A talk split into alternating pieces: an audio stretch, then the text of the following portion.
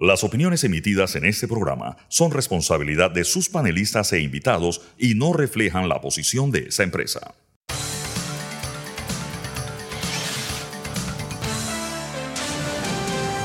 Mesa de Periodistas. a nuestros oyentes. También con nosotros Sabrina Bacal. Buenos días, Sabrina. Buenos días a la... Y pronto con nosotros estará el doctor Jorge Eduardo Ritter. Presentados los temas, eh, vamos a iniciar, de hecho, con la decisión tomada por la Corte Suprema de Justicia. Le paso la palabra a Fernando para que nos guíe y nos dé más detalles al respecto. Yo eh, quiero primero eh, señalar algunas afirmaciones que hizo en la mañana el señor Eduardo Camacho en representación de la campaña de eh, José Raúl Molino en este programa. Eh, bueno, la primera cuestión es que al parecer Camacho, eh, también el, el ex diputado Muñoz y, y, en general la campaña del expresidente Martinelli está muy confiada en la idea o la hipótesis de que el Tribunal Electoral pueda, eh, en contrario censo de lo que dice nuestra constitución, pueda mantener la candidatura de Ricardo Martínez en la presidencia de la República. Eh, esto a todas luces sería un exabrupto, como bien dijo Eduardo Linyuen ayer en el programa Radar, eh, la, constitución dice que solamente pueden ser presidentes de la República las personas mayores de 35 años o los nacidos en el país. Eh, entonces, eh, no, nadie tiene que ir a pedirle al Tribunal Electoral a una persona que nació en China y que tiene 20 años y yo necesito que tú me inhabilites porque la constitución dice que yo no puedo ser presidente de la República. Eso es tan sencillo como eso. O sea, eh, luego eh, el señor Camacho dijo que nunca lo, desde luego niega que el, expresidente Martinelli sea un lavador de dinero, cosa que ha sido ratificada ya demasiadas veces y que me parece eh, redundante volver a repetir pero dijo cosas como que los hijos nunca dijeron en el juicio en Estados Unidos que Ricardo Martinelli fuera culpable de nada. Pues sí lo dijeron, le dieron un poder a, sus abogados y estos abogados pidiendo clemencia declararon y está allí, eh, la carta existe, cualquiera la puede ver, donde ellos señalan en las cartas de clemencia de cada uno que ellos no actuaron por motus propios, sino que actuaron animados o inducidos o obedeciendo eh, las órdenes de su padre. Es más, en uno de los párrafos de estas cartas, eh, uno de los hijos señala que eh, el, el suyo es un padre autoritario y que no había encontrado la manera, en cierto modo, de desatender las órdenes que le había dado su padre, en un claro reconocimiento de que ellos, no siendo miembros del gobierno de Ricardo Martinelli, lavaron dinero, en el caso específico de Odebrecht, para el gobierno de su padre o para su padre. Y la, y la contundencia de esto es que fueron condenados y que pagaron la condena, estuvieron en la cárcel y que devolvieron 18 millones y que, o sea, hay tanta evidencia en este juicio como para que olímpicamente el señor Camacho llegue a, la pantalla de TVN y diga, no, lo que pasa es que ellos nunca dijeron, nunca incriminaron a su padre, por lo tanto, su padre es inocente. O sea, de verdad.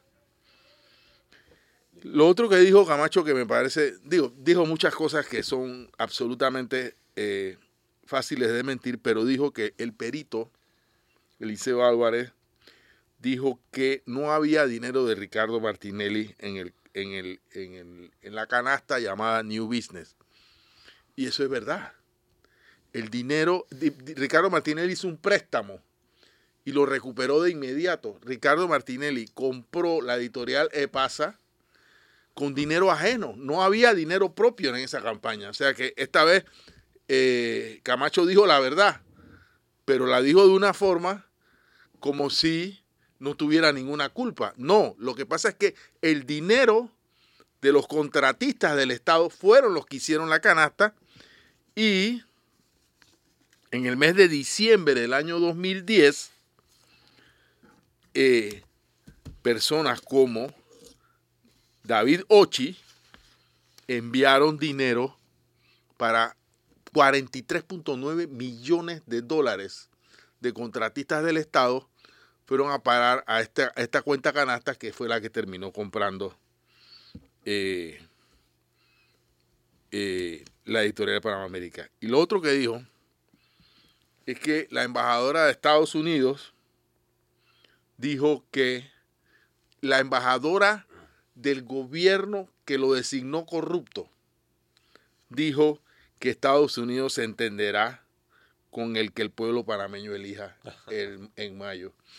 Y yo quiero preguntar, en, ánimo del sentido común, ¿qué embajador de qué país puede decirle a, un, a un pueblo en proceso electoral, yo no me voy a entender con quien tú elijas para gobernar? O sea, ¿en qué cabeza diplomática cabe una afirmación como esa? La embajadora dijo lo que diplomáticamente tenía que responder.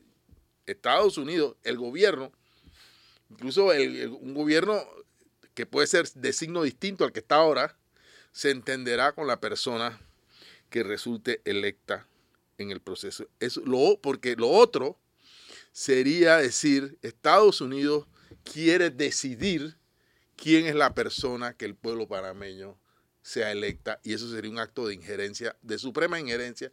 No digo que no los haya, pero este sería de suprema injerencia en los asuntos internos de un país. Y como estas hay muchas afirmaciones que se han comenzado a propalar eh, alrededor de la supuesta inocencia. No hay ninguna inocencia. Si algo se ha demostrado con la decisión del jueves de la Corte es que no, eh, Ricardo Martinelli, ante la luz de la justicia de este país, no es inocente.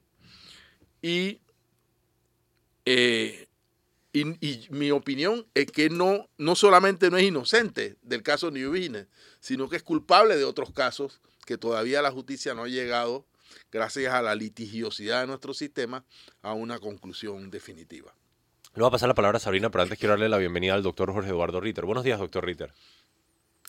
Muy buenos días. Sabrina, por Buena favor. semana para todos. Y a usted también. Sabrina, tus comentarios y percepciones sobre la decisión de la Corte Suprema de Justicia. Mira, em, desde, que, desde que se da el rechazo del recurso de casación, que era el último recurso posible, eh, esto ya eh, cierra el capítulo de New Business.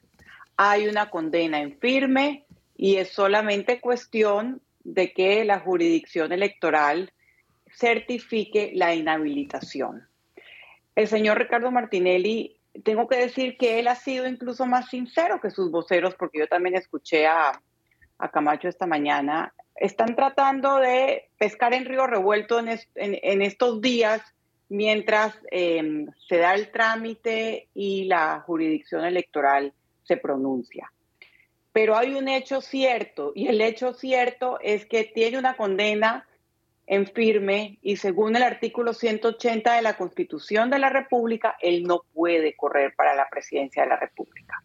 Ese hecho cierto era reconocido por él mismo antes de que se diera la decisión de no aceptación del recurso de casación. El viernes lo habíamos dicho, lo habíamos comentado en este espacio, él ya estaba hablando de José Raúl Mulino como el próximo presidente de la República y que tenía todo su apoyo. Entonces es cuestión de tiempo, es cuestión de un par de días. No hay que dejar, no hay que dejar que la estrategia de confundir o la estrategia de eh, nuevamente crear esta sensación de que hay una mano política o de que esto tiene una, un objetivo para que él no participe, se meta en el debate electoral. Como, como el viernes eh, lo pudimos aquí analizar, lo importante de que se cierre el capítulo de New Business y que haya una condena definitiva y en firme en el caso New Business el señor Ricardo Martinelli, en el momento en que empieza el torneo electoral, es que los panameños van a poder concentrarse en quién es la persona y quiénes son las personas, porque no solamente se elegirá presidente el 5 de mayo, quiénes son las personas más adecuadas, preparadas, capacitadas, con mayor credibilidad para guiar el país en los próximos cinco años y no estar enredados en los cuentos y en los dramas jurídicos del señor expresidente Ricardo Martinelli. Él puede tener, el, sus voceros pueden tener la estrategia de tratar de ampliar, de confundir, de seguir diciendo que van a presentar recursos, que esto todavía no es un hecho. Y yo creo que esa estrategia también es para darle un poquito más de, respaldo, digamos, a Mulino, de que lo vean más juntos, de que el, pueblo vea a, a Martinelli todavía como candidato. Pero la realidad, el hecho concreto, el hecho jurídico es que Ricardo Martinelli no va a ser candidato a la presidencia de la República, punto. Y por eso sí pienso que es importante que las autoridades electorales se pronuncien cuanto antes. Doctor Ritter, por favor las autoridades electorales contribuyeron al principio con la confusión. Y si la confusión, si no le quieren decir confusión, digámosle incertidumbre, digámosle como, como, como se quiera. Pero lo, lo cierto es, como acaba de decir Sabrina, que ya el hecho se produjo. Al negar la casación o al no admitir la casación, queda en firme una sentencia condenatoria. Punto. Lo demás le puede decir, no, pero es que la Corte no es la que inhabilita. Obviamente la Corte no es la que inhabilita. La Corte es, tampoco la Corte manda a la cárcel, pero son las sentencias de la Corte las que hacen que la persona vaya a la cárcel. Y es la sentencia de la Corte o la decisión de la Corte Suprema de Justicia o de la justicia panameña la que hace que el, candidato Ricardo Martinelli no pueda aparecer, no pueda ser candidato, no pueda ser elegido para ninguno de los cargos para los cuales ha, estado, ha, sido postulado. Punto. Eso no tiene, tratar de encontrarle más subterfugios a esto y decir que mientras no se pronuncie, yo tengo, incluso he escuchado algunas opiniones, pero como, como yo de alguna manera le rehuyo a estos debates jurídicos, sobre todo a, algunos que son realmente eh, inventados. En, las pantallas de televisión se llegó hasta a decir que ahora eh, el presidente Martinelli podía escoger a quién iba a ser su, su candidato en, en la eventualidad de que fuera condenado. Pero yo los invito más bien a que veamos cuál ha sido la evolución en las propias palabras y en las propias propagandas del expresidente Martinelli. El día de la, el sábado hubo una concentración, allí hablaron los dos, habló tanto José Raúl Molino como el expresidente Martinelli. El, primero habló Molino, que habló durante todo el, su discurso como si él fuera el candidato a presidente, excepto por la última frase que dijo el próximo presidente de Panamá, Ricardo Martinelli. Y cuando el expresidente Martinelli habló, habló varias veces y varias veces mencionó que están a punto de lograr eh, inhabilitar, ah, dije, digo así, están a punto de lograrlo, pero si, si lo hacen, aquí está mi sucesor, a quien le doy todo mi respaldo, detuvo el discurso, le alzó la mano a, a Mulino. Y ayer vi en uno de sus, de, los, de lo que ha posteado en redes sociales, donde salen los dos y él ya dice abiertamente, él lo va a hacer mejor que yo, refiriéndose a, José Raúl Mulino no habla como vicepresidente, sino le dice, Ricardo, tú siempre vas a estar al lado mío. Diciendo, yo voy a ser presidente, pero tú vas a estar al lado mío.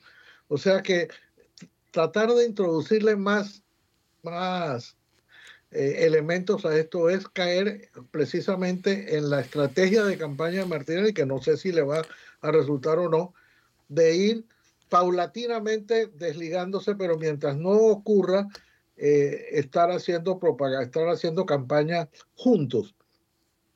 Yo no sé si eso, entre más se demora, eh, no sé si el golpe va a ser más duro, mientras ellos mismos no lo digan de manera contundente. Bueno, como hay una ya sentencia ejecutoria, tal como dice la Constitución, yo no voy a hacer, este es el candidato y hacer una campaña política, eh, José Raúl Mulino, como candidato a presidente y no en esa ambigüedad. Pero eso ya pertenece al mundo de las estrategias políticas. Lo que nosotros como medio no podemos caer es en abanicar esa incertidumbre y decir que esto no ha terminado todavía. Para todo efecto práctico, esto ya terminó. O sea, ya, ya el presupuesto que redactado en la Constitución que dice no podrá ser elegido quien haya sido condenado por delito por privativo de la libertad, por, con pena privativa de la libertad por más de cinco, de cinco años o más, no podrá ser elegido presidente, ya se dio. Esa, esa premisa ya se produjo, ya estamos en manos ni siquiera de una autoridad. Yo en eso estoy en, en desacuerdo y por eso digo que, la, que ha, contribuido a, a, la confusión del Tribunal Electoral, porque la, lo que dice la Constitución no es si es que esta persona quedó inhabilitado porque no vivió en Panamá o porque no, no pertenece a ese circuito. Aquí hay una norma constitucional que, que el Tribunal Electoral está obligado a, obligado a cumplir. De lo contrario, podríamos decir que en un fiscal del eh, electoral o de un juez administrativo de la jurisdicción electoral sería estaría en capacidad de no pedir la inhabilitación y entonces quedar el tribunal electoral eligiendo o permitiendo elegir a una persona que la constitución expresamente prohíbe. Eso me parece un absurdo, es un exceso de legalismo eh, de ahora cuál va a ser el largo recorrido y que si eso tiene apelación o no y si esa decisión va a ser recurrible ante la Corte. Nada de eso eh, eh, está hoy en el tapete. El hecho cierto, contundente, inapelable, es que la sentencia condenatoria está en firme, si quieren decir que no, bueno, que no está ejecutoriada porque no se han publicado, porque faltan cuatro días, porque faltan tres días. El hecho cierto es que ya eso ocurrió. Y yo me remito cuando la Corte Suprema de Justicia dijo en esa madrugada del 28 de noviembre, dijo, la Corte ha declarado, declara inconstitucional el contrato minero. Nosotros no nos pusimos a ver que, bueno, pero es que todavía falta que se notifique, bueno, todavía falta que salga publicado en la Gaceta Oficial. No, cuando la Corte se pronunció, se pronunció y ya se dio por hecho que esa era la decisión final.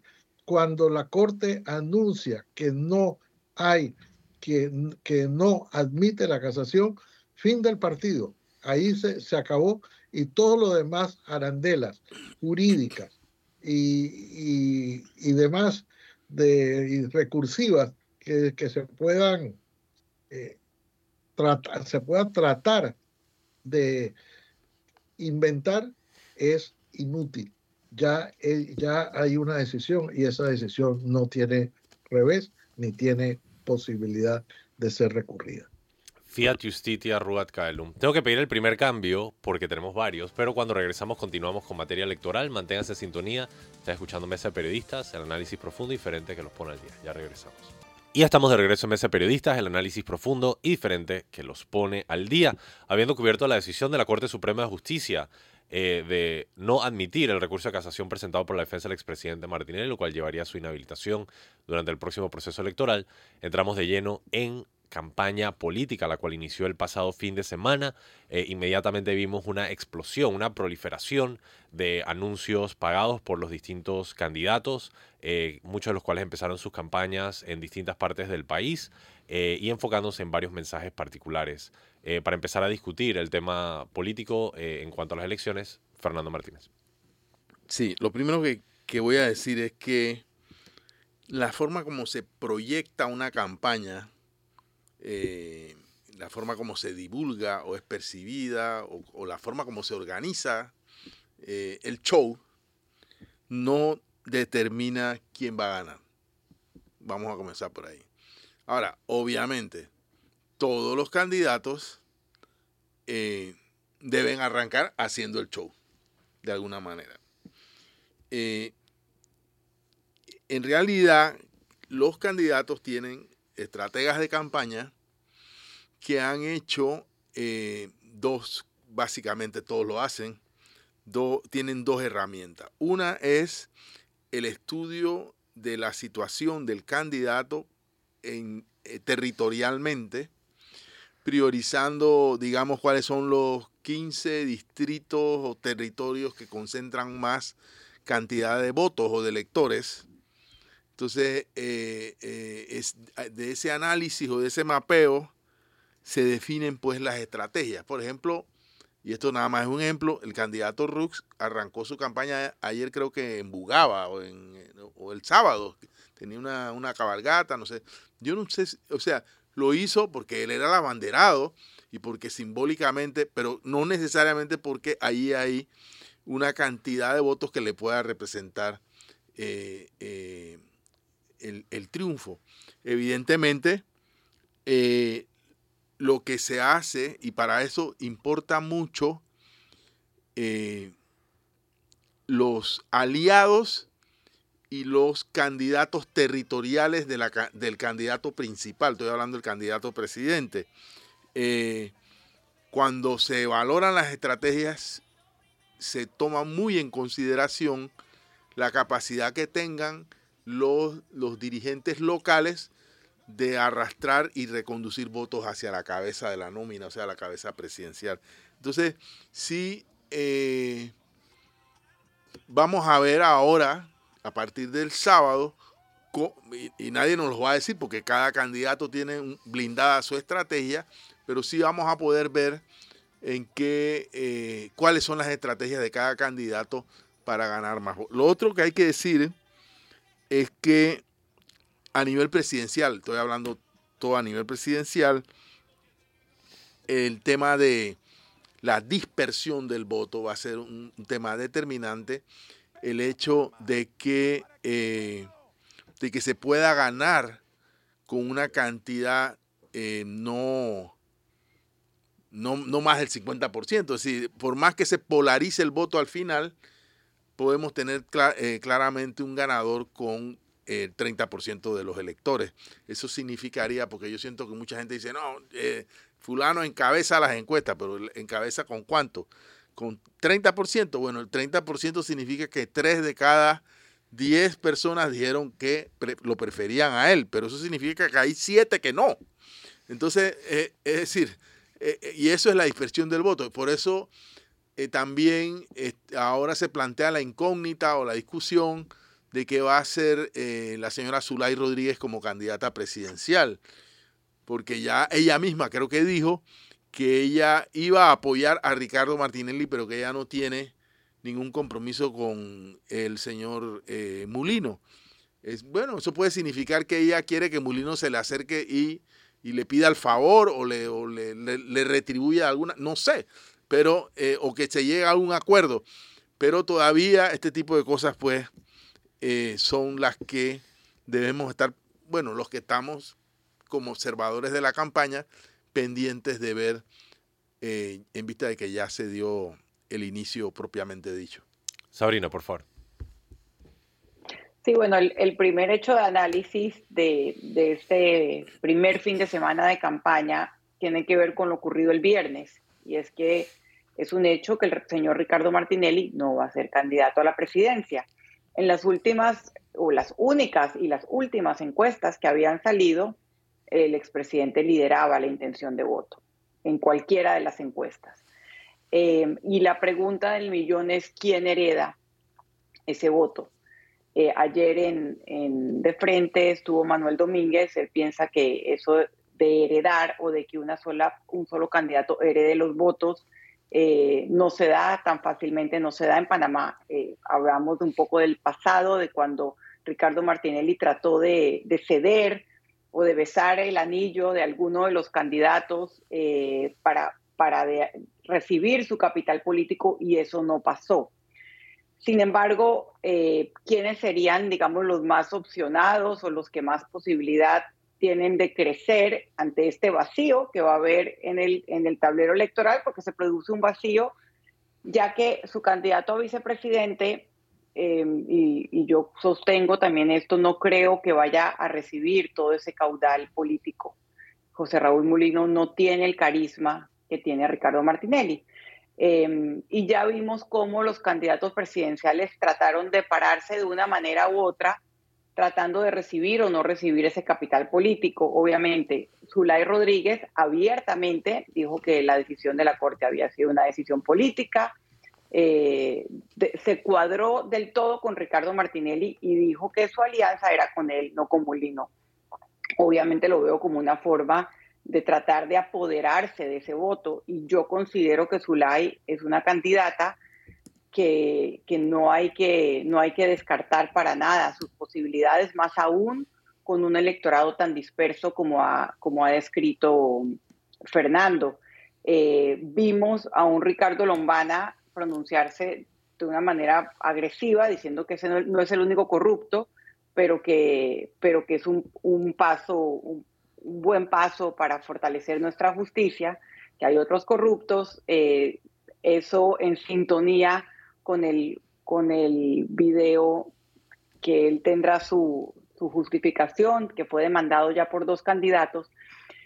Pero básicamente em, él está tratando de fortalecer su imagen de outsider, aunque no lo sea, de antisistema, y que Ricardo Martinelli a pesar de haber sido presidente, ministro, de haber sido parte de todos los gobiernos, ha logrado mantener esa imagen antisistema. Y yo creo que esa imagen antisistema va a ser supremamente importante durante esta elección porque más que nunca los partidos políticos están desgastados y si vemos en las en los slogans, en las estrategias, incluso en los primeros videos que han salido, todos los candidatos, sin excepción, han tratado de apelar al voto joven, al voto que se informa de manera digital, saben que están lidiando con un nuevo electorado, con un nuevo elector, y eso es parte de lo que, de lo que analizó ayer eh, Manuel Domínguez en, en De Frente.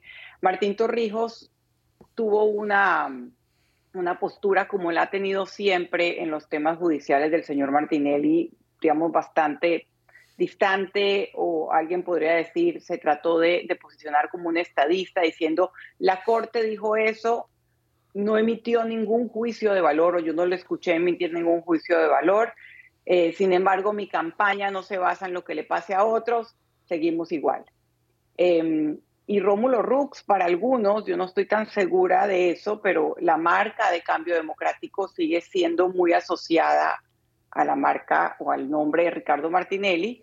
Y cuando el elector que busca a Ricardo Martinelli no ve a Ricardo Martinelli en la papeleta, porque Ricardo Martinelli no está en la papeleta, eh, quién sabe, pues verá a Rómulo Rux con los colores de cambio democrático saber quién va a recibir ese capital político es bastante importante para poder, eh, de alguna manera, entender o analizar cómo está empezando esta carrera electoral.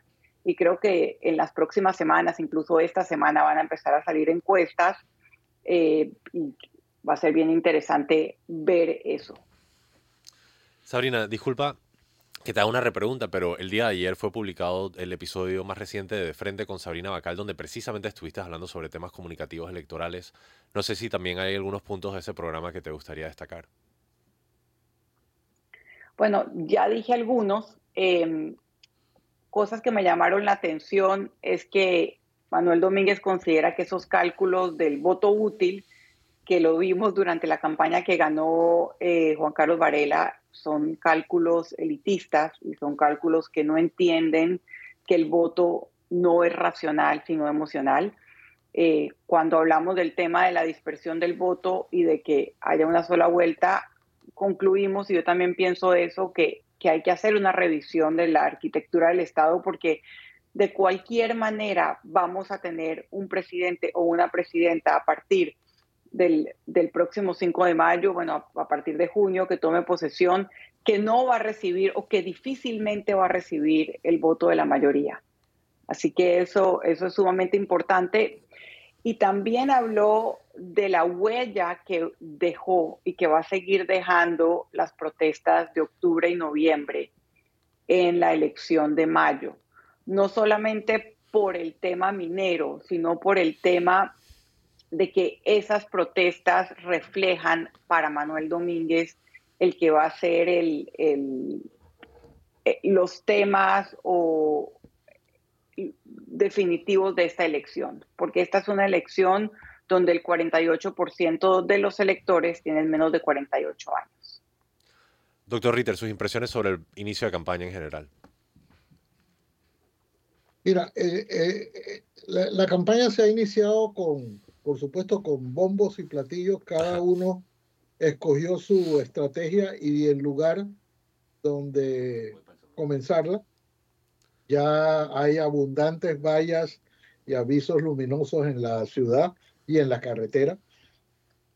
Ya era, era en efecto una, como un, una especie de tigre enjaulados que salían con frecuencia en los medios, pero oficialmente no podían pautar eh, y ahora ya se han prácticamente desbocado. Va a llegar un momento en que nos vamos a hastiar de tanta, de tanta propaganda, pero eso todo lo tienen que evaluar las diferentes campañas y medir eh, a qué público eh, le quiere llegar.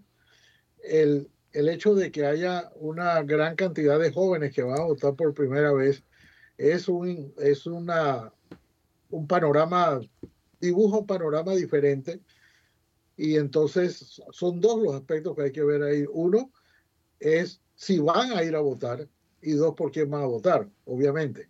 Pero eh, es también con frecuencia la parte del electorado que menos, que menos participa, que menos voto. Hay como una especie de, de proporcionalidad inversa entre la edad de las personas y su deseo de votar. En otras o, palabras, entre más viejos, más votan. Aunque parezca mentira, y entre más jóvenes, menos votan. Esa ha sido la norma.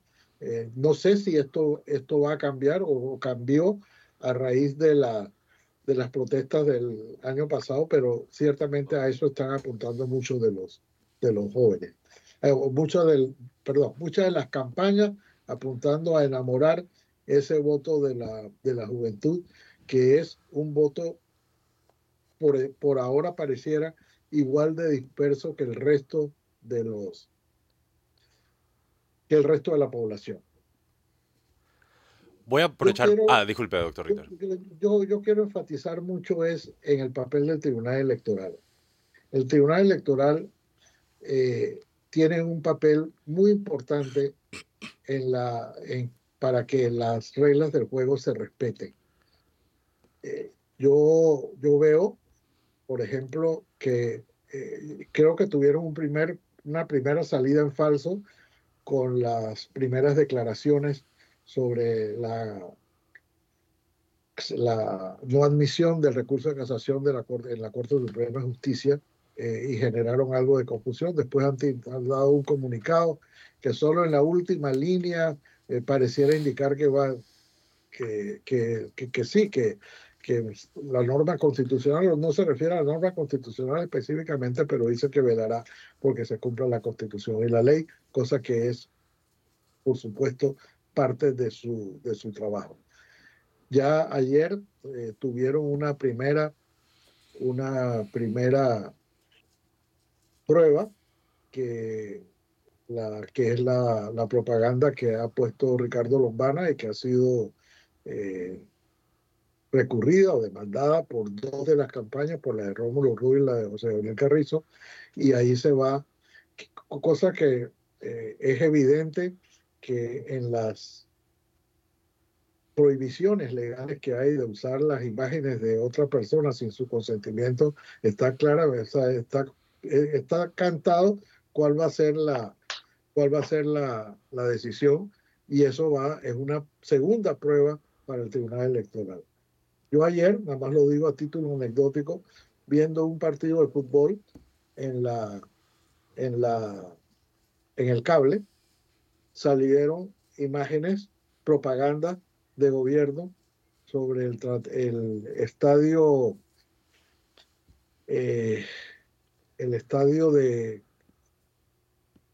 ¿cómo, ¿cómo, se llama el estadio? El, el estadio de béisbol.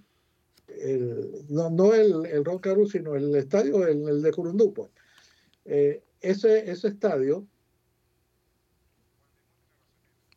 que ha sido recientemente inaugurado por el presidente Cortizo, y, y, ayer todavía existía la propaganda que está expresamente prohibido en la ley, que no puede haber propaganda sobre obras públicas 90 días antes, o sea, al tiempo que entró en vigencia la campaña, que fue a la medianoche del sábado, a la medianoche del viernes para el sábado, entró en vigencia la prohibición de que no podía haber propaganda de obras públicas ni de inauguraciones en, en los medios de comunicación.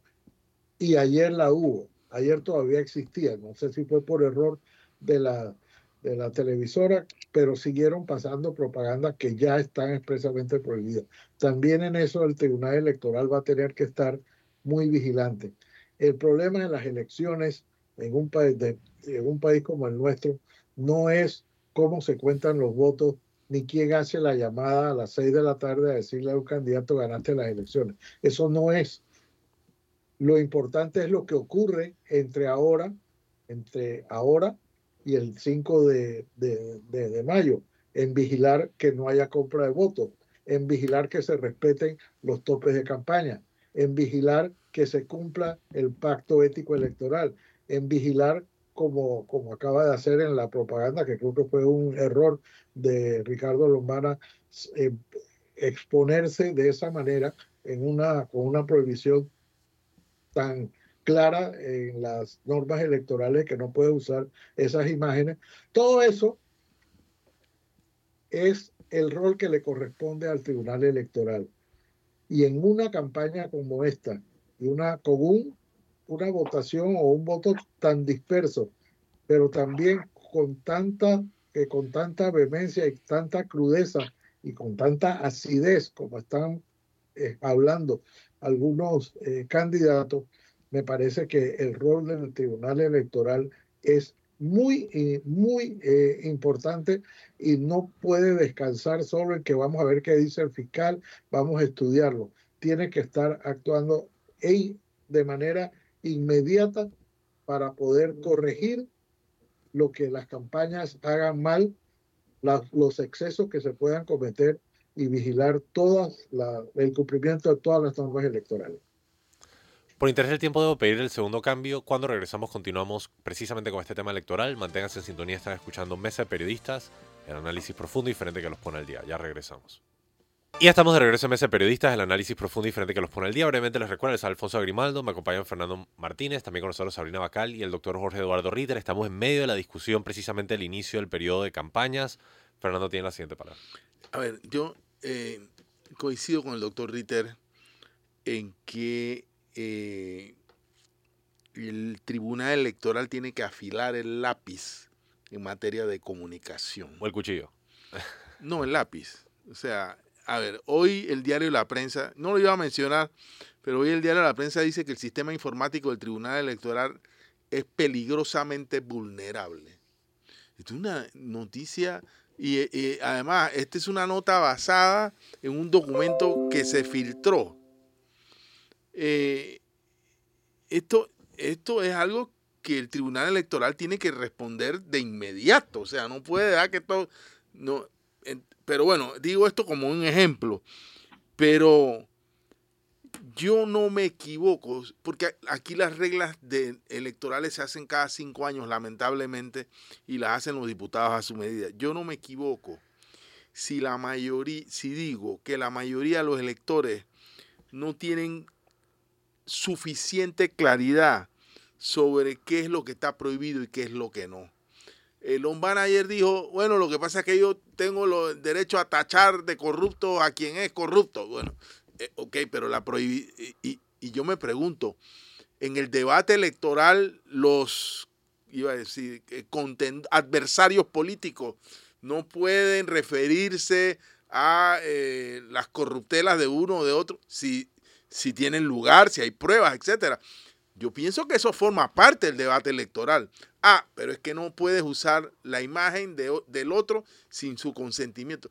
Estas son cosas que una campaña, lo mismo pasa con eh, el tema de las inauguraciones. Eh, yo tengo entendido, puedo estar equivocado, porque yo mismo no he, sido lo suficientemente eh, informado por el tribunal. Yo tengo entendido que el gobierno puede seguir inaugurando obras. Lo que no puede hacer es divulgarlas o convertirlas en una herramienta o una expresión de una campaña electoral. Pero si, bueno, de aquí a mayo eh, hay una actividad, bueno, puede ir cortar la cinta, pero no puede hacer el, el, ¿cómo se llama? El festejo, la bulla, la cosa que, se hacía normalmente. Pero eh, yo siento que el Tribunal Electoral tiene que hacer una campaña por medios masivos de comunicación y redes sociales diciéndonos esto es lo que se puede y esto es lo que no se puede. Esto es delito, porque recién discutíamos aquí en este mismo programa que eh, hay delitos electorales penales y delitos electorales administrativos. Los administrativos lo ven los juzgados de, del Tribunal Electoral y los penales lo ve la Fiscalía. Bueno, es el menú de los delitos. O sea, yo, de verdad, y eh, los, los voceros del Tribunal Electoral deben estar en los medios de comunicación tantas veces como sea necesario para eh, hacer docencia, porque esa docencia va a determinar en buena medida la calidad y la transparencia del proceso electoral. Em, ya estamos en la recta final, falta un cambio pendiente. Eh, Sabrina, tus comentarios sobre el tema de campaña política antes de pasar a los demás. Es supremamente importante que el tribunal recuerde que se puede y que no se puede. En teoría, hay las obras de gobierno, como esa, como esa propaganda eh, que menciona el doctor Ritter, no se puede, porque es una forma de hacerle campaña al candidato oficialista. Y en un, en un país donde el Ejecutivo y el, y el Legislativo también, pero donde se concentra tanto poder en el oficialismo, el mayor, la mayor fuente de violaciones a la ley electoral suele venir del, poder actual, o sea, de la utilización de los recursos, los cargos que le da el Estado para favorecer a su candidato y también a los candidatos que están buscando reelegirse en la asamblea del partido gobernante. Así que eh, definitivamente el Tribunal Electoral y la Fiscalía Electoral tienen un papel importantísimo que tienen que eh, encontrar la manera de diariamente dar un, un balance, un reporte y de estar recordando precisamente qué, qué está prohibido y qué no está prohibido. Creo que eso nos dará muchísima más tranquilidad para estos tres meses que van a ser cruciales para el futuro del país y sabemos, sabremos que estamos en la medida de lo posible, porque ya durante todos estos casi cinco años se han utilizado recursos públicos para de alguna manera comunicar eh, cosas favorables para el candidato oficialista. Pero en este momento es supremamente importante que las autoridades electorales jueguen su rol. Doctor Ritter, por favor. No, eh, solo, solo reiterar eso, Alfonso. Eh, ellos son, los jugadores ya están en la cancha, ahora todo el mundo tiene que tener los ojos, no debiéramos tener los ojos puestos en el árbitro, pero el árbitro es una de las figuras importantes, o sea, porque en este caso el Tribunal Electoral es a la vez árbitro y bar. O sea, es, todo. Ellos son los que, los que lo dicen al principio y son, son los que lo ratifican o no esa, esas decisiones. Y ya, ya están a prueba, ya están sometidos a prueba, ya, ya han tenido, esta campaña comenzó hace el sábado y ya han tenido dos, dos pruebas y quién sabe que si vendrán otras más, seguramente sí, a lo largo de esta, de, esta campaña. Solamente es, un, es instarlo a que no pierdan la credibilidad, porque la falta de credibilidad de la institución llamada a vigilar la pureza del sufragio es fatal para una democracia. Y por mi lado yo solo quería ofrecer unos números para complementar lo que dijo Sabrina. Se sabe que el gasto preelectoral público que va a ser el Tribunal Electoral son 54 millones de dólares durante los próximos tres meses, 54 millones. Pero tan solo un diputado en Colón con sus juntas comunales ha recibido entre el periodo de junio de 2021 y mayo de 2023 14 millones de dólares. Entonces un poco para, eso es uno, un diputado y sus juntas comunales de los 71 que han.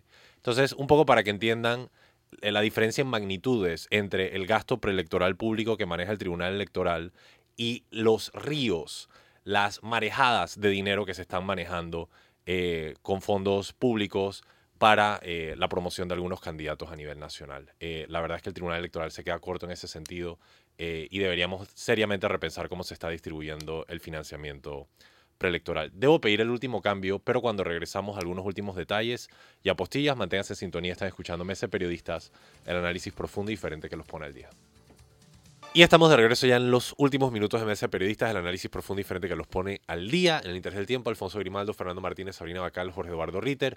Eh, TVN ha estado sacando una serie de distintos, una amplia cartera de productos en relación a las elecciones, entre ellos Así es, donde se busca perfilar la vida personal de los distintos candidatos. El día de ayer le tocó al actual vicepresidente de la República, José Carrizo. Sabrina tiene comentarios. Bueno, mi comentario de las CIES de anoche lo voy a complementar con algo de lo que dijo, José Gabriel Carrizo esta mañana en Noticias AM, porque efectivamente como, como las entrevistas de las CIES están bastante enfocadas en los temas personales y este es un funcionario, el vicepresidente de la República, que a todas luces ha sido casi que el presidente de la República, entonces sí creo que casi todos los temas importantes se quedaron por fuera en el ACIES. Yo sí diría, y lo reitero porque lo dije aquí el lunes pasado, que la pregunta de matrimonio igualitario está mal planteada. Es irrelevante lo que piensen los candidatos sobre el matrimonio igualitario porque ya la Corte se pronunció. Lo importante es saber qué va a hacer ese candidato si es presidente y la Comisión Interamericana de Derechos Humanos emite una opinión, porque ya hay recursos interpuestos y la Corte Interamericana de Derechos Humanos posteriormente también lo hace. Eso es lo importante. Eh, eso es un comentario sobre anoche, un comentario sobre hoy.